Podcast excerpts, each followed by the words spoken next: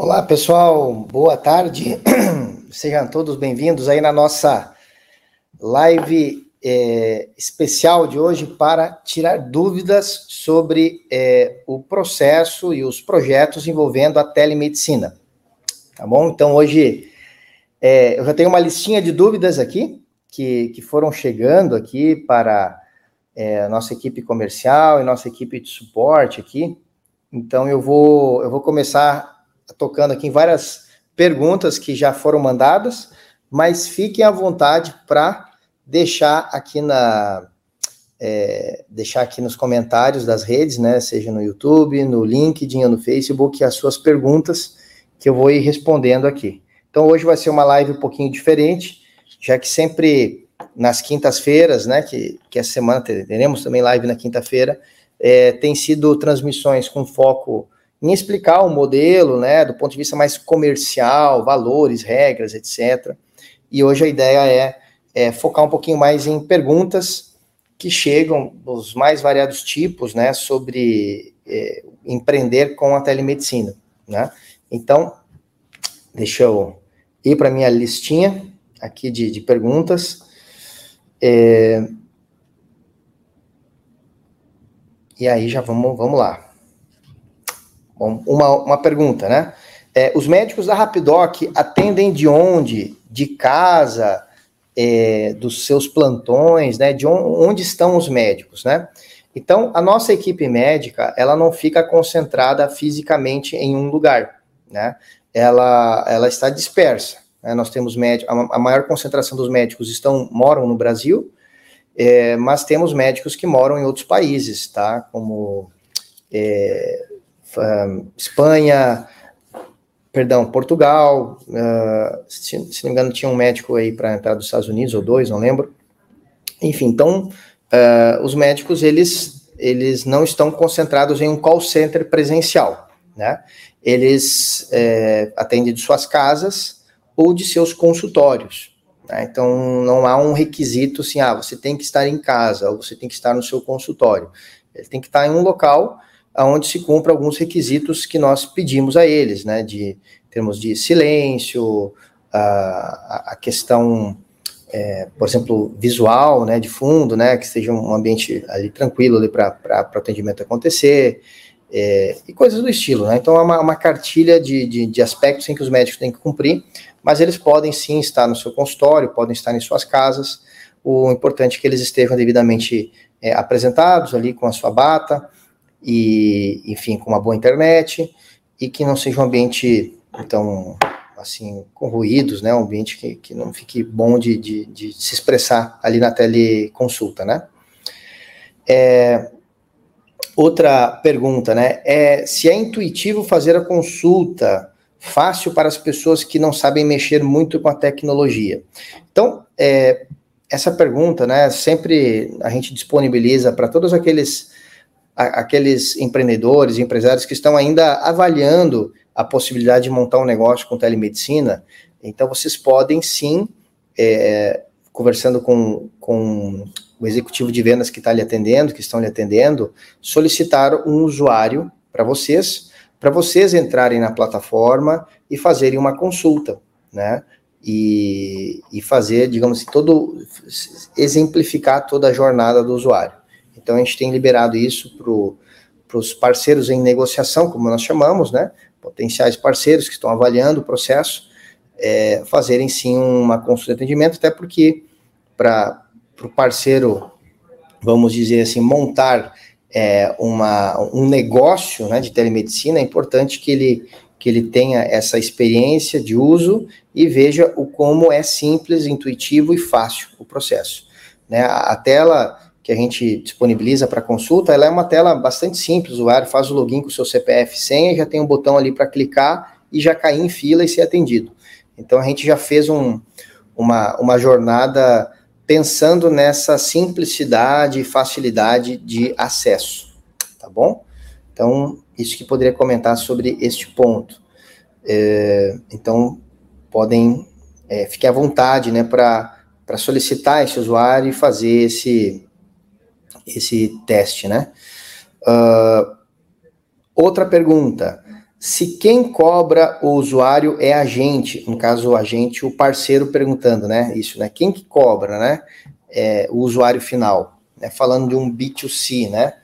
É, na verdade, independente do modelo de negócio que o parceiro tenha, todo o processo de cobrança ele é feito pelo pelo parceiro, ou seja, você né, que monta uma parceria com a Rapidoc, é, você é o responsável por fazer o processo de cobrança do seu cliente, seja ele consumidor final ou seja ele uma empresa.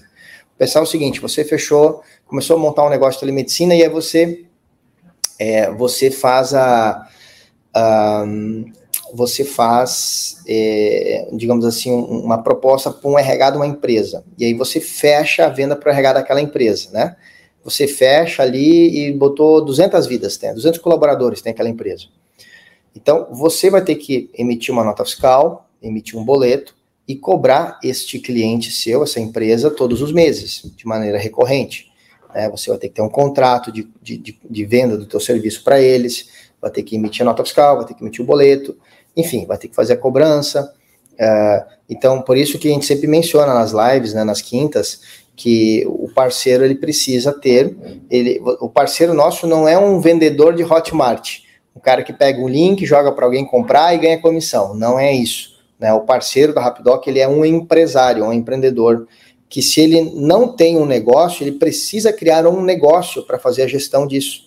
E quando criar um negócio, o que, que eu estou me referindo? Tem que criar um CNPJ, tem que abrir uma empresa, é, tem que ter um, uma gestão administrativa, ou seja, você precisa ter um, um sistema ERP para isso. Né? O que, que é um sistema ERP? É um conta azul da vida, um, é um Asas, um RP Flex, enfim, um, um sistema de gestão empresarial para fazer toda a parte de contas a receber, pagar, fluxo de caixa, financeiro, contábil, fiscal, é, é, toda a parte de integração bancária.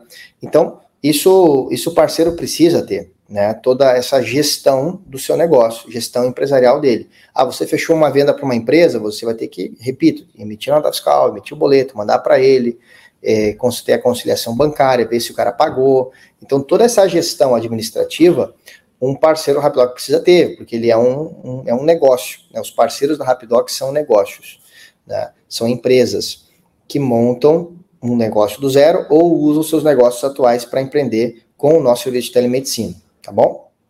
Então, é, então é você que cobra o usuário final. Claro que tem um porém aí que é o seguinte: se você está usando uh, é, o aplicativo que a gente desenvolveu para você e nesse aplicativo nós estamos entregando o processo de, é, de venda dos planos, aí claro que aí o usuário vai, vai comprar né, é, o plano ali, vai se cadastrar, cadastrar seus dependentes, vai se logar no aplicativo, né, e vai poder já usar o serviço. Aonde o dinheiro vai cair? Vai cair numa conta de vocês lá na Alibim, né, lá na Alibim, vocês vão abrir uma conta lá, o dinheiro vai cair lá recorrentemente. Aí vem a outra pergunta: a Alibim é um sistema de gestão? Não. A Alibim é simplesmente um receptor do dinheiro, ele é um gateway de pagamento. Então, lá na Alibim, que vocês vão abrir uma conta, não tem nenhum custo para isso, o dinheiro de lá vocês vão capturar esse dinheiro e jogar para a conta bancária de vocês, da empresa de vocês. Então, a Alibim é onde a grana cai, né? E aí você joga o dinheiro para uma conta bancária de vocês, certo? Então, é, então, tocando esse ponto aí. Então, quem faz essa gestão, quem cobra o usuário, são vocês. Até porque o usuário lá na ponta, seja ele uma empresa, seja ele um consumidor final, ele não sabe da existência da Rapidoc. Né? Porque a Rapidoc é, é uma plataforma white label que está por trás da operação de vocês. Né? Certo? Vamos lá para a próxima dúvida. É, uh, se nós temos bot antes de falar com o médico, né? Então, hoje nós não usamos bots para falar com o médico. Né? O usuário clica, cai na fila e da fila cai para o médico. Tá? Então, não há bots né, nesse processo. Né? Não há inteligência artificial, filtros, né, tentativa de, de, de, de, digamos assim, de encerrar ali sem, sem cair no médico. Né? É, quem sabe que está sendo começando, começando a ser feito isso por algumas plataformas de telemedicina, a gente não. Nossa ideia é seguir dessa forma, né? O usuário clicando e caindo no médico. Porque a gente tem percebido isso, né? Quando o usuário, se ele cai, se ele não cai no médico, né? Se, se acontece filtros aí nesse processo, triagens, bots, IA, o usuário fica insatisfeito. Isso é um feedback que a gente tem muito claro no mercado, né? O usuário, quando está com. A pessoa, quando está com problema, vocês, né? A gente está com problema, você quer falar com um bot, cara? Você quer que um médico olhe para você e, e, te ajude, te oriente. Se o teu filho está passando por problema, você quer um bot? Cara, você não quer bot. Você quer, é bacana, tem um monte de soluções muito legais sendo desenvolvidas em termos de bot, a inteligência artificial na parte da medicina está crescendo pra caramba é, no mundo, mas é, o usuário, ele quer ser atendido pelo médico. Né? É só a gente fazer essa autoanálise nossa. Tô mal, meu filho, meu filho, então nem se fala, cara. Se meu filho tá mal, eu quero um bot para ajudar meu filho, cara. Eu quero um filho, eu quero, quero que o médico olhe meu filho, né? Isso é um fato, né? Isso é um fato. É... Outra pergunta, outra pergunta que chegou, cara, tá chegando pergunta por tudo com telado aqui. Deixa eu ver, é... deixa eu começar a responder um pouco aqui os comentários que estão chegando aqui na, na live. Chegou aqui uma pergunta do Raimago.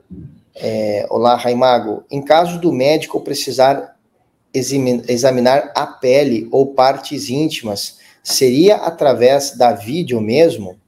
É, isso vai depender muito da conduta do médico que está atendendo, né? Mas sim, o médico ele, ele faz pela, pela vídeo muitas avaliações em termos de de pele, né? Pegar a câmera e, e mostrar ali, aproximar a pele para que o, que o médico é, possa avaliar um pouco melhor o caso, dar algum parecer. Então, isso depende da conduta médica, né? Depende da conduta médica e do caso e do quadro clínico que se apresente. Mas se o médico ele, ele tenta, pela vídeo, uh, obter o maior número de informações ali para dar um, um melhor desfecho para aquele caso. Né? que muitas vezes o desfecho é o encaminhamento para um atendimento presencial.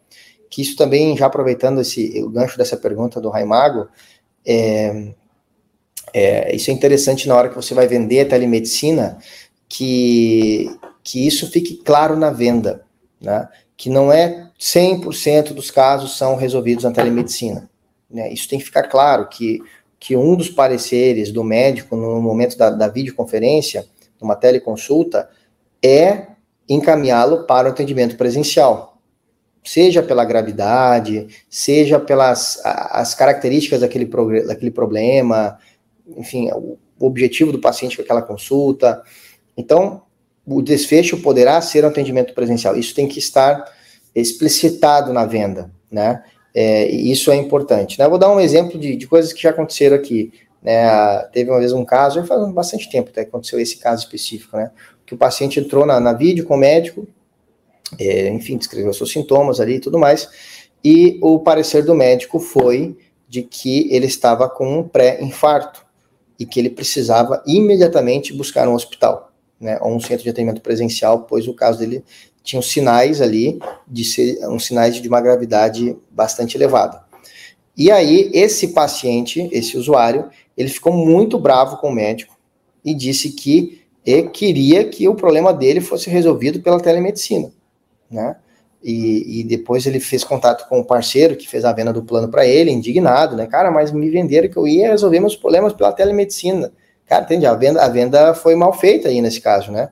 Esse, ele, ele tinha expectativa que 100% dos casos seriam resolvidos na telemedicina. Mas isso, claro que basta a pessoa simplesmente usar um pouquinho de lógica, que ela sabe que não tem casos que não tem como resolver na telemedicina, né? uma pessoa que está infartando, ela precisa ir para o hospital, o caso dela é gravíssimo, né? Assim como teve também um caso é, que aconteceu da mulher entrar em trabalho de parto, né? E aí entrou em vídeo chamada, né, com o médico e, e, e perguntou o que, que ela fazia, né? Então, tenho certeza que todos aqui que estão acompanhando já vão saber qual foi o desfecho que o médico deu para esse atendimento. Cara, vai para o hospital correndo, né? Você entrou em trabalho de parto, né? Você precisa de um suporte hospitalar, né? Então, o, o desfecho poderá ser um encaminhamento para um atendimento presencial. E isso tem que ficar claro na venda.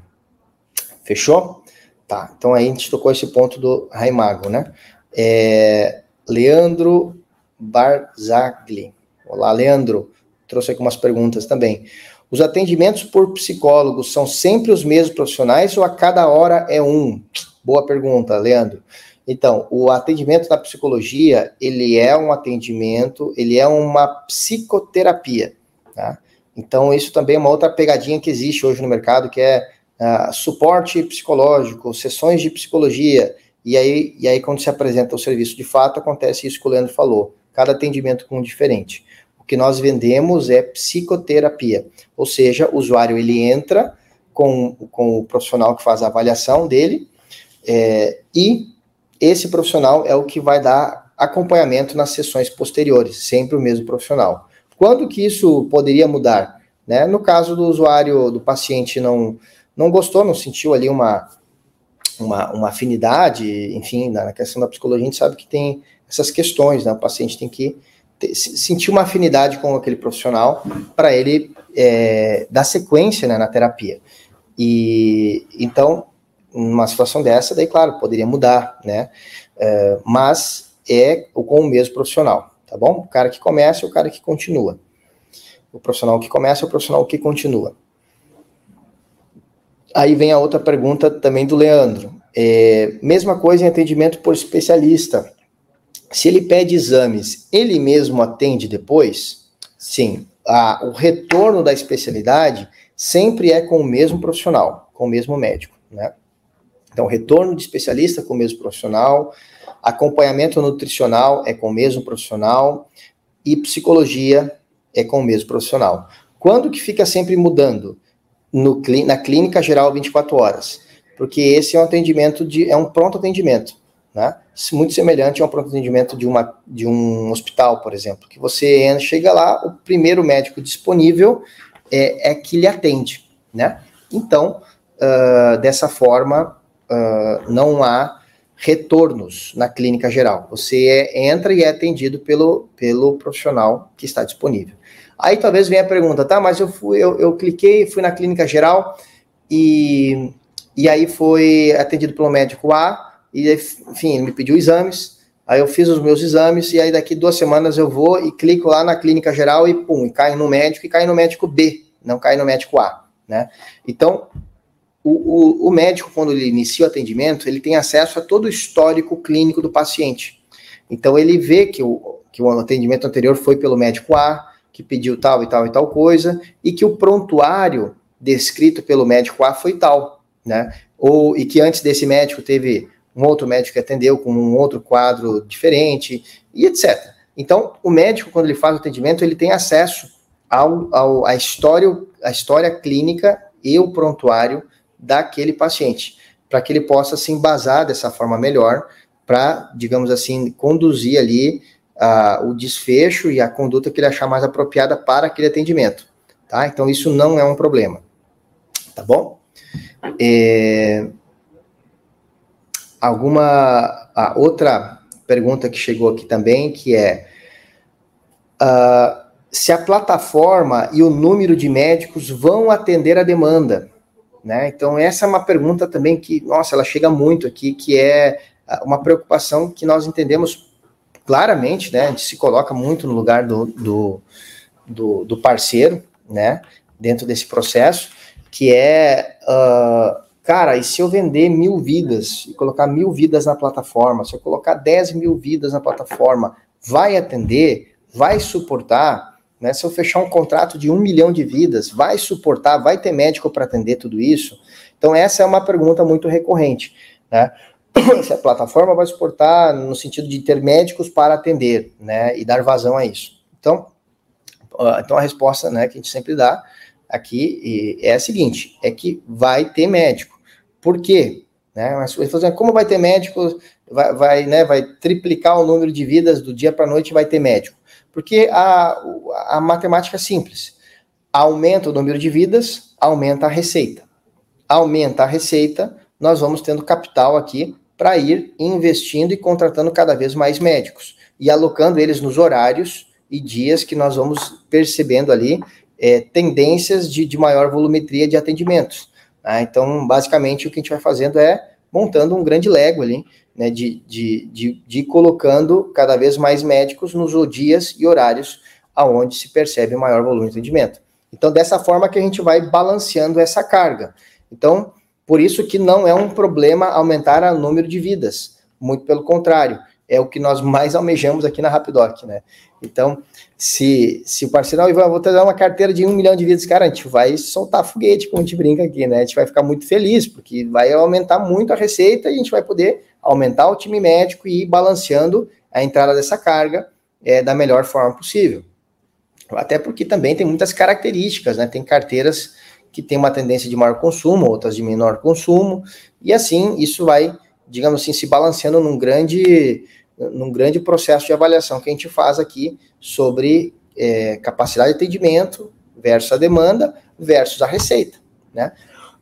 Que aí entra essa variável chamada sinistralidade, que é uma coisa que a gente monitora muito aqui, é isso, né? Sobre como está a, a sinistralidade das carteiras de todos os nossos parceiros em relação à receita e disponibilidade de médicos, tá bom? Então esse é um ponto que, que é assim bastante tranquilo e que a gente vai, digamos assim, faz parte do, do desse, desse, monitoramento que a gente faz aqui de todo o nosso, vamos dizer assim, desse modelo de negócio que nós trabalhamos, né?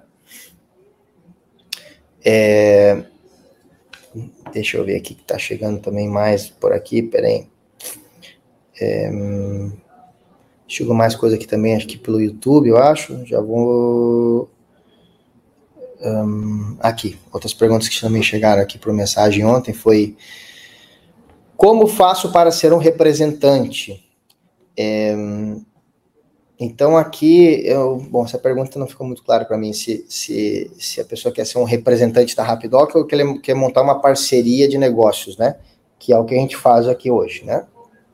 Bom, então para ser um parceiro, na verdade, é, o que a gente sempre exige é que o parceiro passe por uma reunião conosco, né, com a nossa equipe de vendas, é, por Google Meets, né, uma reunião privada, aonde a gente, assim, repassa, né, todas as, as entregas que a gente faz, né, plano básico, premium, plano da psicologia, plano avulso, se algum plano especial, algum projeto especial, uma demanda diferenciada, né? Qual é o perfil do, do, do, do, parceiro?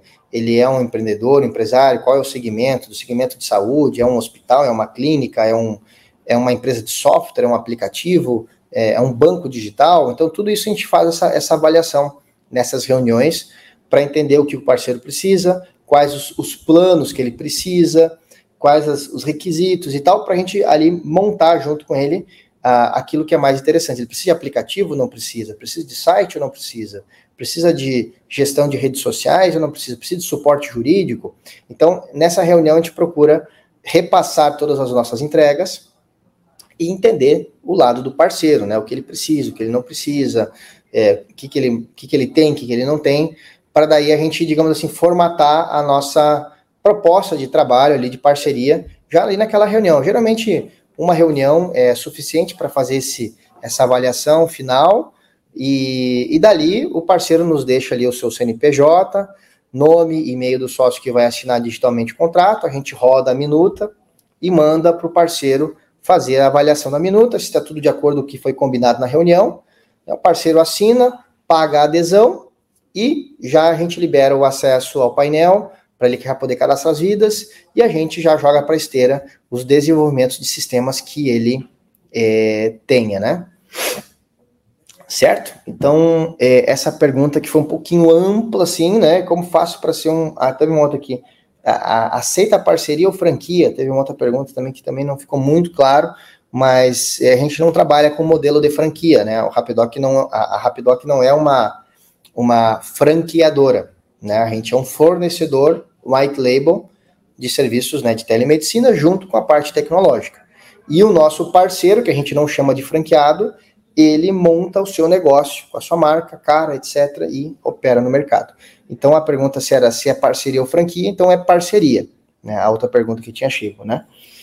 É, outra pergunta, quero adquirir somente para meu uso pessoal, como eu faço? Aí, aí você vai ter que procurar é, os nossos parceiros, né? para comprar para o seu uso pessoal, porque a gente faz a venda aqui, é, a gente faz a venda para o, o, o B, né? B2B2C, né? Para o parceiro que vai vender para o usuário final, tá bom? Então aí quando enfim, para essa pergunta, aí o que, o que a nossa equipe comercial acaba sempre vendo é, tá, qual é a cidade que você tá? Ah, tô na cidade tal, no estado tal. Aí a gente manda o link de sites de parceiros daquele estado, daquela cidade, para ele ir lá e ver de qual que ele vai comprar. Tá bom? Bom, então tá aqui, aqui umas perguntas que chegaram ontem aqui do nosso pessoal do comercial. Agora voltando aqui na, no YouTube, tem mais perguntas que chegaram. É, o Raimago aqui mandou mais uma, que foi: é, tem alguma forma, tem alguma forma de automatizar os pagamentos e o acesso do cliente à plataforma? Por exemplo, se o cliente paga, fica liberado, e se o cliente não paga, o acesso é suspenso? Sim. Então, temos tem dois caminhos. Um, um caminho é um caminho é você usando o nosso aplicativo, ou a nosso link de pagamento, que é o que a gente chama de checkout web, que são dois produtos, né? O usuário ali clica, compra, passa o cartão de crédito. Hoje os métodos de pagamento ali é o cartão de crédito recorrente e o carnê de boletos, tá? Aí nesse sistema que a gente desenvolve.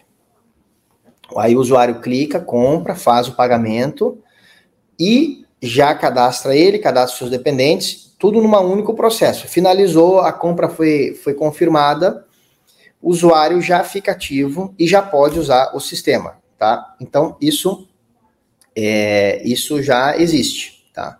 Agora vem a outra, dentro da mesma pergunta, tem a, a questão ali, e se o usuário é, é não paga? Dá para ser implementado também o processo reverso, o usuário não pagou, inativou o acesso. Hoje, praticamente todos os parceiros não querem que isso aconteça. Por quê? Pensa o seguinte: você fez uma venda para a pessoa lá, passou cartão de crédito e a venda aconteceu, passou no cartão, o cara está ativo. Aí tá lá um mês, passa dois, passa três, e aí chega um momento que dá uma pane lá no cartão, acabou o saldo, o cartão bloqueou e o cara não pagou, né? Ficou inadimplente, ele não pagou.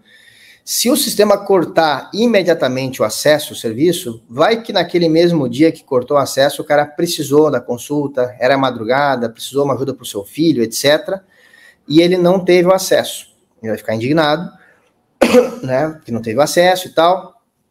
É, e talvez ele nem sabia daquilo ali. Enfim, né? Então, uh, para evitar situações como essa, o que, que os parceiros sempre fazem? Eles olham os relatórios na Libin Vendo que houve um pagamento que foi bloqueado, o suporte do nosso parceiro, né, o seu suporte, vai falar com o usuário e dizer, fulano, vimos que teve um problema no pagamento, o boleto não foi pago, o cartão, né, se vocês trabalham com boleto, né, o, o cartão também deu um problema, é, o senhor quer manter-se ativo? Ah, eu quero, deve ser, não sei o quê, toma aqui meu Pix, aí você manda um Pix pro cara, manda um novo link e tal, e aí você recupera o cara sem gerar esse desconforto do cara ficar sem acesso. Então, isso é o que acontece na maior parte dos casos, tá? Mas a possibilidade haveria. Ah, e tem uma segunda possibilidade. Então, eu falei da possibilidade de vocês usando os nossos sistemas de venda. Mas tem uma segunda possibilidade que é a seguinte, que é que é a segunda possibilidade é vocês usarem a nossa API. Digamos que vocês têm programadores ou têm um sistema de venda online então vocês podem implementar a venda do plano lá no sistema de vocês, no aplicativo de vocês, no sistema de venda de checkout de vocês. E lá no final do processo, quando o cara pagou, se cadastrou, não sei o quê, o teu sistema se comunica com o nosso por API e manda os dados das vidas e da família para o nosso banco de dados e ativa o cara na hora. Então você pode, já tocando numa outra pergunta, né? É, você, vocês são obrigados a usarem sempre a Libin? Não, você pode usar outro, outro gateway de pagamento. Só que o sistema, o aplicativo, terá que ser o seu, desenvolvido por você ou pela empresa que você já tenha comprado um software, etc. E fazer essa comunicação de integração com a plataforma de telemedicina através da API. Tá bom? Então, esse seria o, o, caminho. Documentação da API. Vocês podem entrar em contato com o nosso suporte ou, é, ou o executivo de vendas que já está lhe atendendo, se não tem nenhum lhe atendendo, Aqui na descrição do vídeo você pode clicar, já agendar uma reunião com o nosso time comercial e ali o pessoal já te passa já a documentação da nossa API. Tá bom? Então, né, ampliamos um pouco essa pergunta aí do Raimago para tocar alguns outros pontos. Agora uma pergunta do Léo Roriz. Bem-vindo, Léo. Todo o primeiro atendimento é feito pelo clínico geral. E caso esse seja necessário, o encaminhamento para o especialista. Ocorre o agendamento. Esse agendamento possui um tempo de intervalo médio, demora? Bom, o nosso SLA, o nosso tempo, é, vamos, não vamos dizer SLA, é o, nosso, é o nosso tempo de máximo para agendamento é 15 dias. Então é dessa forma que nós trabalhamos internamente na Rapidoc. E é essa, esse é o prazo que a gente né, é, sugere que os parceiros é, comentem, né, expliquem isso para o seu usuário, que poderá levar até 15 dias do atendimento da clínica geral até acontecer o atendimento da especialidade, tá bom? Esse é o nosso prazo máximo. É, então, às vezes é muito rápido, né? Dependendo da especialidade, é, tem especialidades que a gente tem mais, mais volume de, de atendimentos, logo temos mais horas disponíveis, né? Temos mais médicos daquela especialidade mais dias por semana. E aí nós temos mais disponibilidade, é mais fácil fazer encaixes mais rápidos. Então, tem especialidades que têm me menos demanda na telemedicina, logo temos menos, menos opções de horários e às vezes fica ruim o usuário encaixar. Tipo, ah, tal especialidade só tem, não sei, dia tal e dia tal de manhã, e o paciente quer é, dia tal é, de tarde, e naquela semana não tem, né? E na outra semana também não tem. E aí ele vai ter que, sabe? Então tem às vezes desencontros de, de agenda que às vezes pode gerar uma demora do paciente ter a sua consulta com a especialidade ao qual ele tem direito né? Mas a, mas a gente procura ter sempre essa disponibilidade máxima de 15 dias. Vamos lá. Uh, Leandro trouxe mais uma pergunta. Hoje não enxergo os planos que estou vendendo.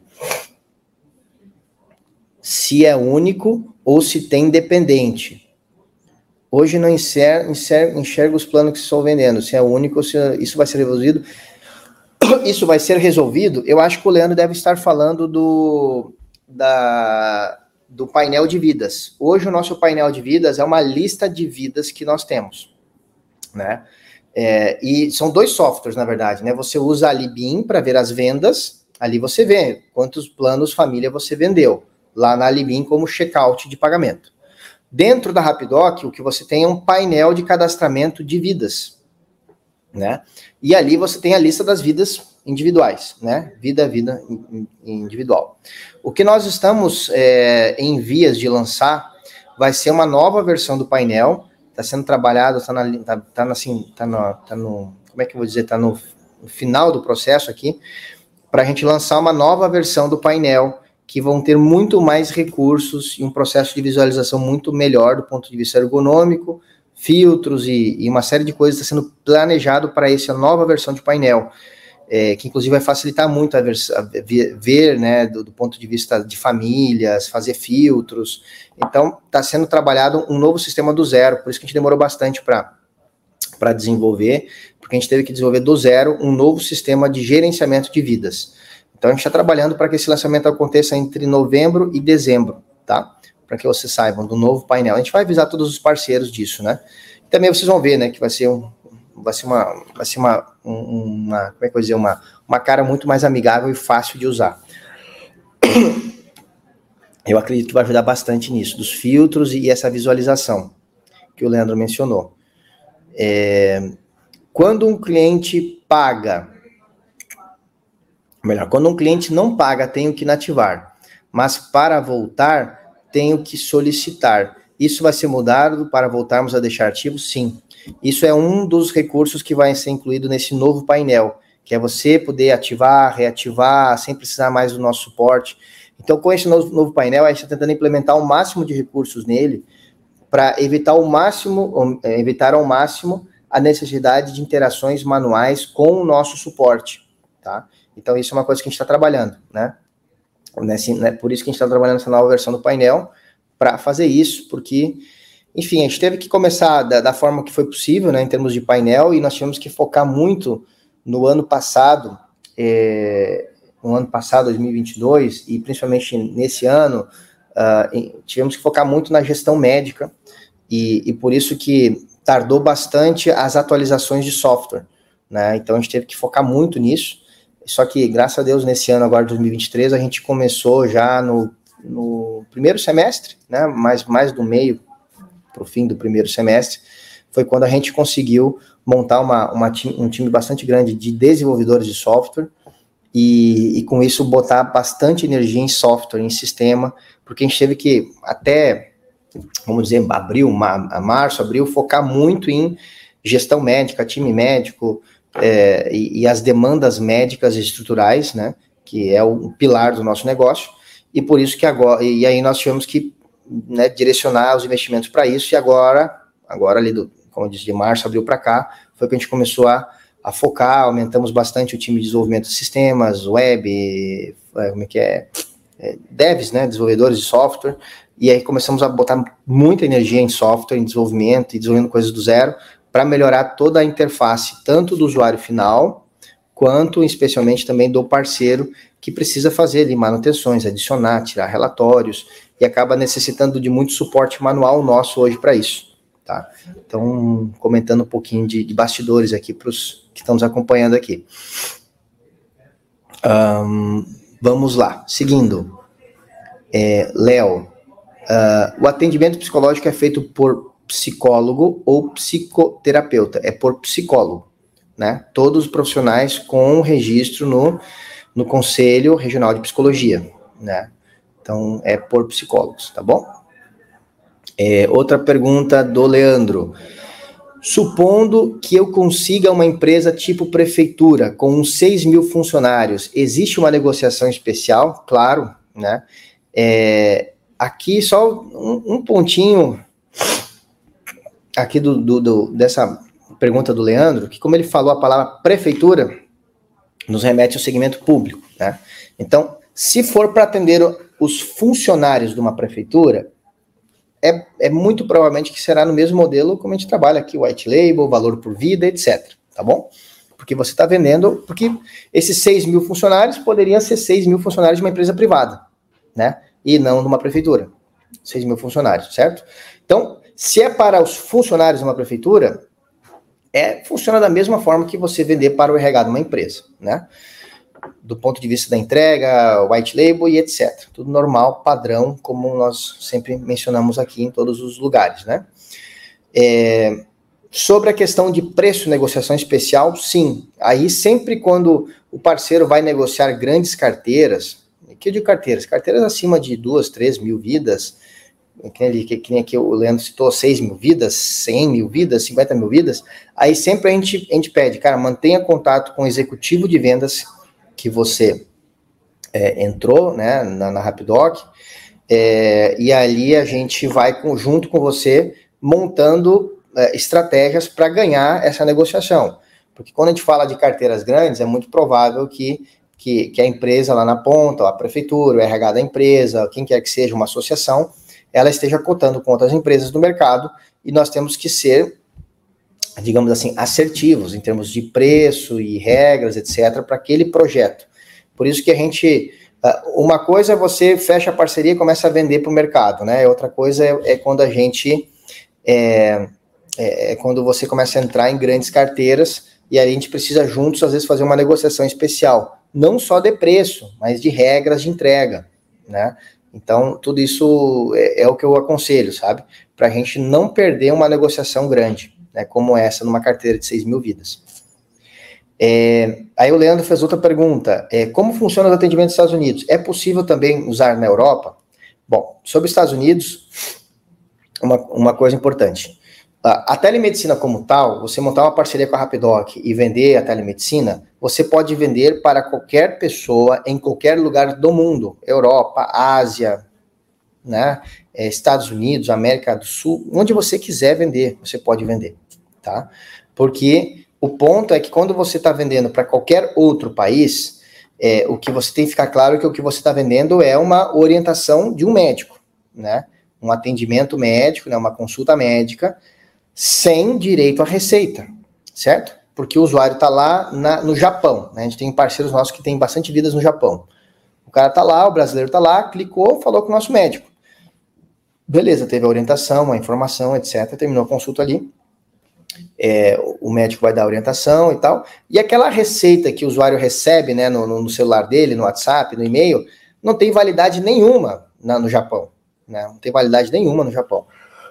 Mas já vai ajudar o cara lá, né? Imagina você tá numa viagem, mora no Japão, tá viajando para o Japão, e deu um problema e você quer falar com o médico, né?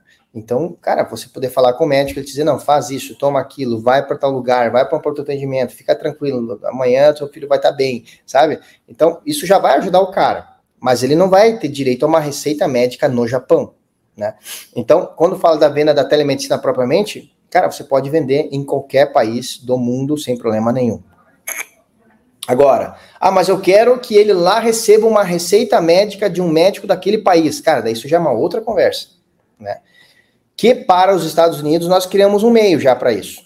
Né? A gente criou uma joint venture com uma empresa nos Estados Unidos chamada MedStation. Abrimos uma empresa lá em sociedade com eles e chamamos este serviço de Rapidoc USA, né? Chamamos esse serviço de Rapidoc USA e o usuário, ele, o parceiro pode empreender nos Estados Unidos e dar cobertura médica em solo americano. Para isso, existe uma outra proposta de trabalho com valores de franquia em dólar e tudo mais, que se vocês têm interesse, marquem uma reunião com o nosso comercial e a gente apresenta todo o PDF com todas as políticas de trabalho, as regras, como é que funciona é, essa validação da receita lá. Porque acontece que o usuário, quando clica, fala com o médico aqui, se o cara precisa de um antibiótico, o médico manda, nosso time médico manda a informação para o time médico em solo americano, que faz a segunda avaliação, e a inserção disso é, dentro do sistema americano de atendimento, né, de, de, de, de farmácias, para o usuário ir na farmácia e comprar o medicamento. É um outro processo. Estados Unidos é um caso à parte. Existe um modelo próprio para esse, para você entregar atendimento em solo americano com cobertura de receita. Mas como acontece em muitos casos, parceiro, não, Ivan, mas eu quero só vender para brasileiros lá, quero vender psicologia, quero vender nutrição e quero vender clínica geral, especialidade sem direito à receita. Posso operar? Preciso contratar o Rapidoc USA? Não precisa. Com os valores e regras do Brasil, você opera lá, sem problema nenhum. Tá bom? Então, é, respondida essa segunda pergunta do Leandro. Aí, Zerildo, fala Zerildo. Fala um pouco sobre impostos que o parceiro irá pagar. Bom, os impostos que o parceiro irá pagar vai depender muito do, da cidade em que a sua empresa está registrada, porque você vai ter que tirar notas fiscais de serviço. E aí, os impostos que você vai pagar vai depender se você é lucro presumido, lucro real, se você é do simples, se você é uma MEI, né? Imagina, se você é uma MEI, você até acho que 8 mil por mês, você paga 40 reais de imposto, se você é MEI. Né? Se você é simples, a sua alíquota menor acho que vai ser em torno de 12% a 13% é, sobre o faturamento. Se você trabalhar com lucro presumido também, vai ser de, de 13% a 18%, dependendo do ISSQN da cidade, do município em que a sua empresa está registrada. Então, é uma nota fiscal de serviço e você vai pagar o um imposto sobre o serviço, né? Sobre o, sobre o, a nota fiscal emitida, né? Então, isso aí é uma coisa que quem vai ter que apoiar muito vocês vai ser o contador de vocês, tá? Para ver quais vai ser a alíquota exata que você vai pagar, né? O recomendo sempre, né? Se vocês puderem começar com uma empresa do Simples, é melhor. É a menor carga tributária é o Simples, tá? É, Juliana, como fica a questão de compartilhamento de dados? Eu acho que essa pergunta da Juliana deve estar referindo ao, ao prontuário. Deve ser isso, né, Juliana? Não sei se a Juliana está online aí ainda, né, para comentar melhor a pergunta que ela fez. Como fica a questão de compartilhamento de dados? Então, mas eu acredito que é por aí a pergunta da Juliana. Então, uma coisa importante: a, a Rapidoc, ela é uma empresa médica, né? É, vamos, vamos dizer assim, juridicamente somos uma clínica, né? Porque eu digo juridicamente, né? Porque não é uma clínica física, né? Uma empresa aqui de, de tecnologia aqui e tal. E os médicos, como eu mencionei no início, né? Eles estão espalhados aí pelo Brasilzão aí afora, trabalhando. Bom, mas é, do ponto de vista jurídico, né? É, pela lei do prontuário, nós precisamos armazenar por 20 anos o prontuário do paciente. E a clínica, ela não pode compartilhar o prontuário do paciente com ninguém, apenas com o próprio paciente em um protocolo específico onde ele pode solicitar o seu prontuário. Distinga esse prontuário do, de somente receitas e encaminhamentos e coisas do estilo, né? Prontuário, então, são do prontuário, né? Completo do paciente. Então, esse é um dado sensível em que a clínica precisa armazenar essa informação e não pode compartilhá-lo com ninguém. É isso que a lei diz, né? Então, é a mesma coisa, você, é, por exemplo, é um plano de saúde X, Sul América, Unimed, etc.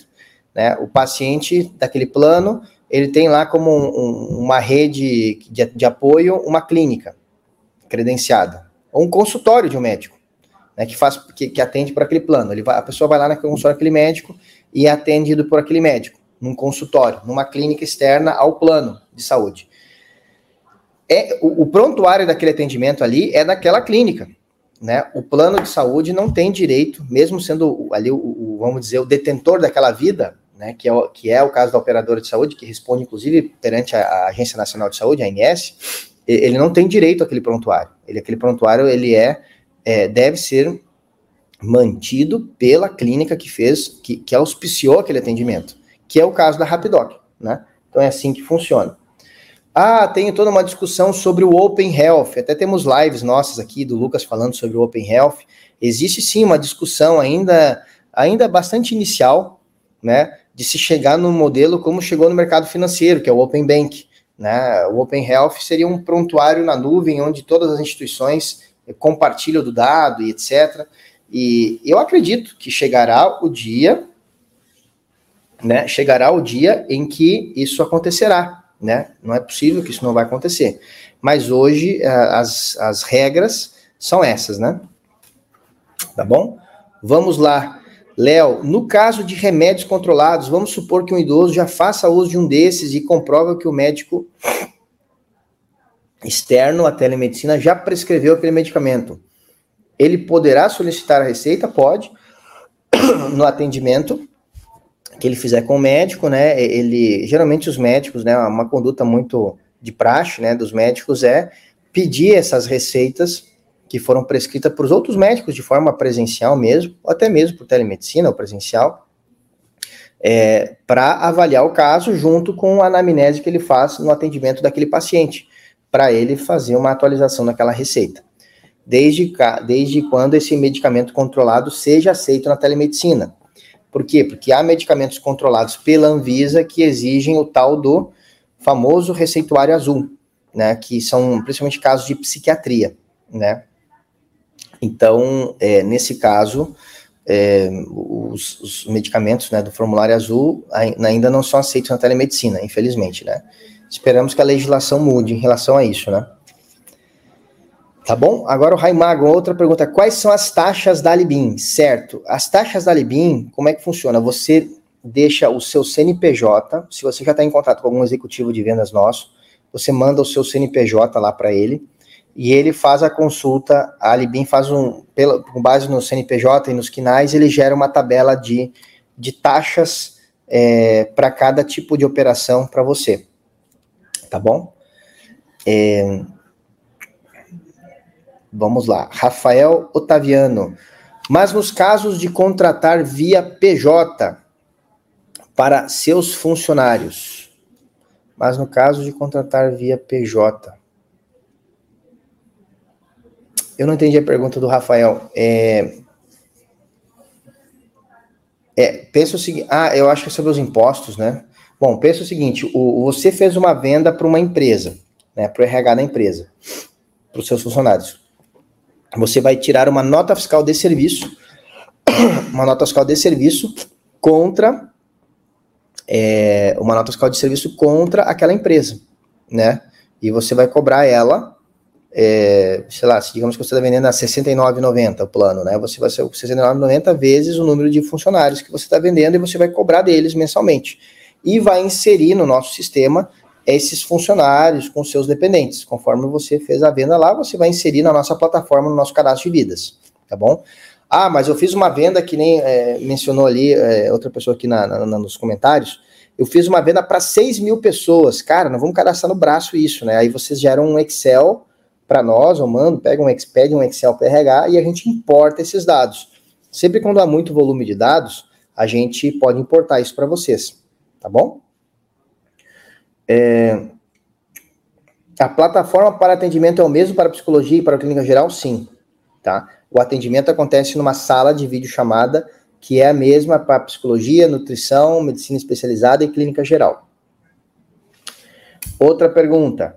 Caso o paciente desista dos serviços antes do término do terceiro mês, mas já tenha sido gerado o carnê com 12 boletos, existe alguma taxa cobrada é, por parte da Libin?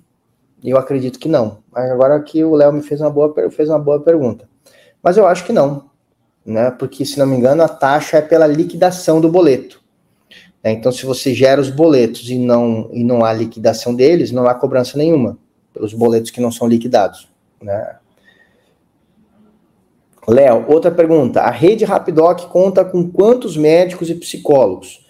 Hoje nós estamos aí com em torno de 60 médicos, né? É, e na psicologia nós já chegamos, eu acredito, a 10 psicólogos, já estamos nesse mês, ou 11 psicólogos, 10 ou 11 ou 12, não lembro. Mas estamos nessa, nessa faixa. Porque a psicologia ela é um pouco mais fácil de da gente ir mensurando, né? Tipo assim, a gente contrata um psicólogo, aqui a gente não paga os, os psicólogos por sessão, né? A gente contrata os psicólogos full time. Então a gente contrata um psicólogo e libera as agendas, né? dele lá. Né? Tem né, manhã, tarde, dois turnos, vezes 30 dias tal. 30 dias não, vezes né, um mês. E aí começa a ir enchendo, enchendo, enchendo, enchendo, enchendo. Quando tá próximo de encher, estourar a agenda de um, que a gente vai lá? Contrata um segundo, um próximo, né? Aí enche, libera as agendas. Vai enchendo, enchendo, enchendo, enchendo. Quando lotou, vai para outro, e vai para outro, e vai para outro. E assim a gente vem fazendo essa, essa crescimento da, da, do time de psicologia de uma forma um pouco mais paulatina, né, do que a, do que a equipe médica, porque você precisa ter, é, ter a disponibilidade médica, você não sabe quando a consulta vai acontecer, né, então a gente tem que também, só que ao mesmo tempo não pode ter médico demais para o custo não inchar, mas também nem de menos para as filas não ficarem grandes, então na medicina é um, uma coisa um pouco mais, é, assim, de, de, monitoramento, de estatísticas, de, de, de volumetria, e a psicologia já é uma coisa mais racional, né, mais fácil. É, vamos lá. Léo, né? Caso uma empresa contrate os serviços de telemedicina para seus colaboradores, ela deverá realizar o pagamento individual para cada um deles ou existe a possibilidade unificada? É, não, eu entendo que não, é, o ideal é unificado, né, que você cobre a empresa. Por exemplo, são 100 funcionários vezes é, é, unificado vezes o, o número de vidas, né? Cobrar unificado, né? Para não cobrar do, do, do, funcionário. A menos que a empresa te exija isso, mas daí já é uma outra, é uma negociação. O ideal seria você cobrar da empresa e a empresa descontar do funcionário. Giovanni Muniz, olá Giovanni, tudo bem, meu amigo? Tudo jóia. Vamos lá. Considerando o direito do consumidor, qual é o prazo que o cliente tem para que tem para cancelar uma consulta onde ele não poderá comparecer, ou seja, o famoso no-show. Considerando o direito do consumidor, qual é o prazo que o cliente tem para cancelar uma consulta onde ele não poderá. Rapaz, essa, o direito do consumidor, eu teria que perguntar para a nossa advogada que trabalha aqui. Eu, eu não vou chutar aqui uma, uma coisa que, que coisas que eu já ouvi falar, tá, Giovanni? Mas eu vou ficar devendo uma resposta assim na, na como dizer, caprichada e de acordo com a lei. Tá? Mas eu vou, é uma boa pergunta. Qual que é o prazo, né? Porque é importante você botar no contrato, né? Porque você está se comunicando com o cliente final, né? E você tem que colocar isso no contrato lá. É... A outra pergunta do Giovanni também. Com... Ah, não, perdão. Tem mais duas aqui. Você informou que será cobrada uma taxa de 50% da consulta agendada ao preço de custo da Rapidoc.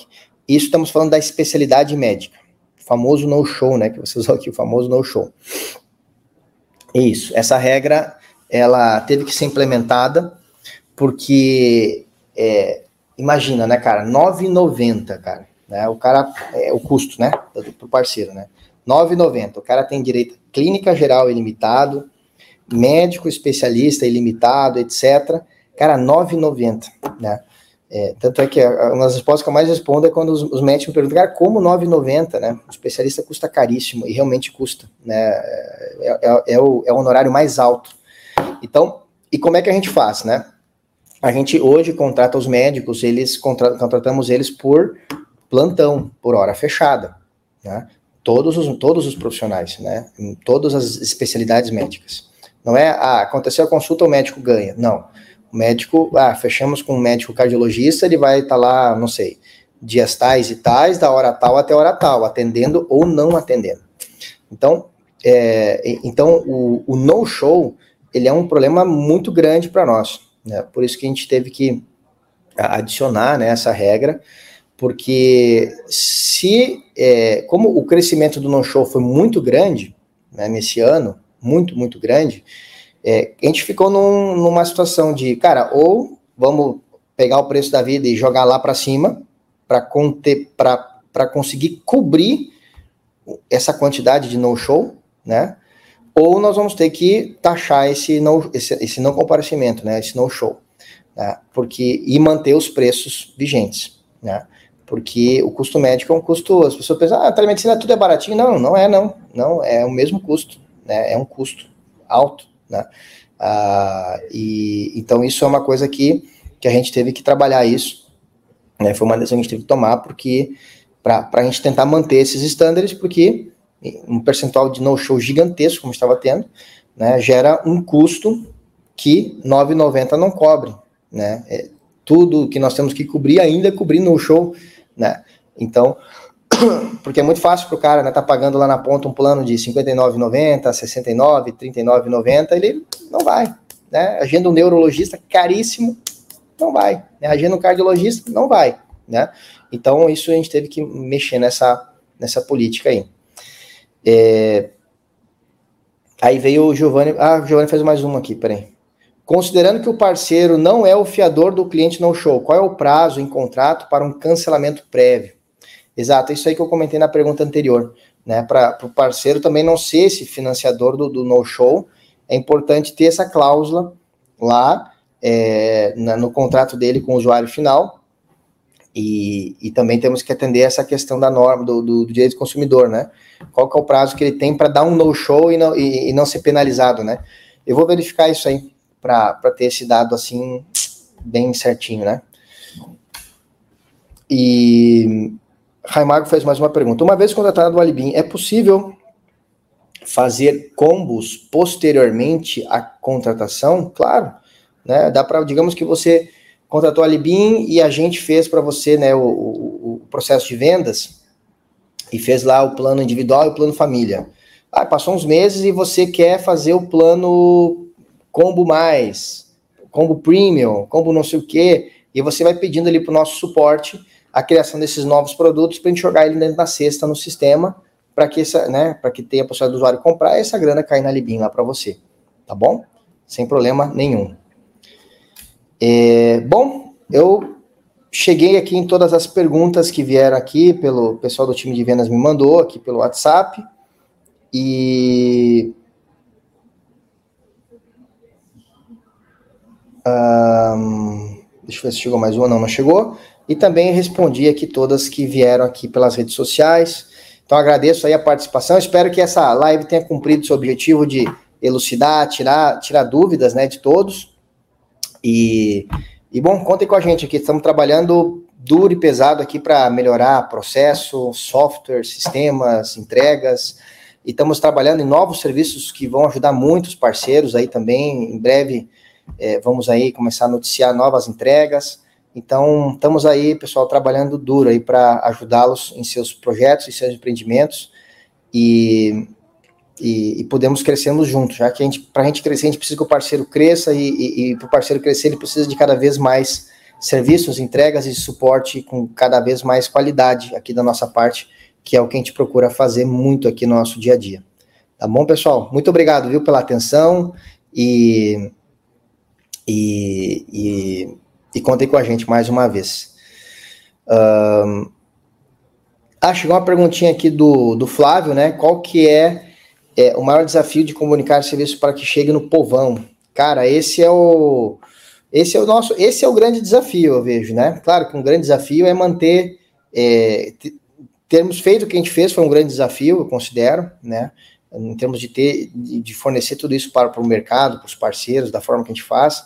Mas assim, um outro grande desafio é fazer isso, a massificação da telemedicina. né? Que, que isso não tem outra saída que senão estratégias de marketing. E quanto mais você vai em direção ao B2C, mais complexo é, né? Massificar né, o, o povão, né? Que o Flávio comentou aqui, é o, é o mais difícil. Né? Por isso que às vezes começar por redes de networking, parcerias, venda para grandes carteiras ou carteiras estratégicas é sempre um bom caminho inicial, porque aí você tem menos esforços, menos investimentos e pode já conseguir projetos, negócios, gerar receita para talvez depois você ir, digamos assim, com um pouco mais de agressividade no B2C. Porque, cara, B2C é B2C, né? Você tem digital, tem marketing offline, tem eventos, tem muitas coisas que vocês podem fazer para a coisa chegar no povão, né? Na, na massa, né? Que nem está mencionando aqui o Flávio. Tá bom? Bom, mas a gente poderia talvez fazer uma outra live, né? O que vocês acham de fazer uma outra live para falar, tocar nessa dorzinha aqui do, do Flávio, que é venda, marketing, estratégias. É, se vocês quiserem, a gente podia fazer uma outra live para falar só sobre isso aí, que acho que pode ser uma, uma coisa que possa ajudar bastante, hein? É, a gente pode compartilhar assim bastante o que a gente está vendo, aprendendo e, enfim, poder ajudar vocês aí também. Sim, tá. Não, vai ficar gravado, Léo. Fica à vontade, fica para assistir depois. Vai ficar gravado aqui, é, a, aqui no canal do YouTube, tá? Podem, podem assistir depois, sem problema nenhum, vai ficar gravado. Então tá, tá fechado aí, veio várias indicações aqui. Então a próxima live vamos fazer sobre vendas, né? Falar sobre vendas, tá bom? Beleza, pessoal, obrigado, viu? E aí, quando eu marcar a próxima, já vamos deixar marcado, acho que vai ser semana que vem, segunda ou terça-feira tá bom? Eu vou, já vou ver aqui depois a agenda, é, falar com o marketing, a gente já bota para todo mundo aí nas redes aí. Tá bom, pessoal? Abração, viu? Fiquem com Deus, até mais. Tchau, tchau.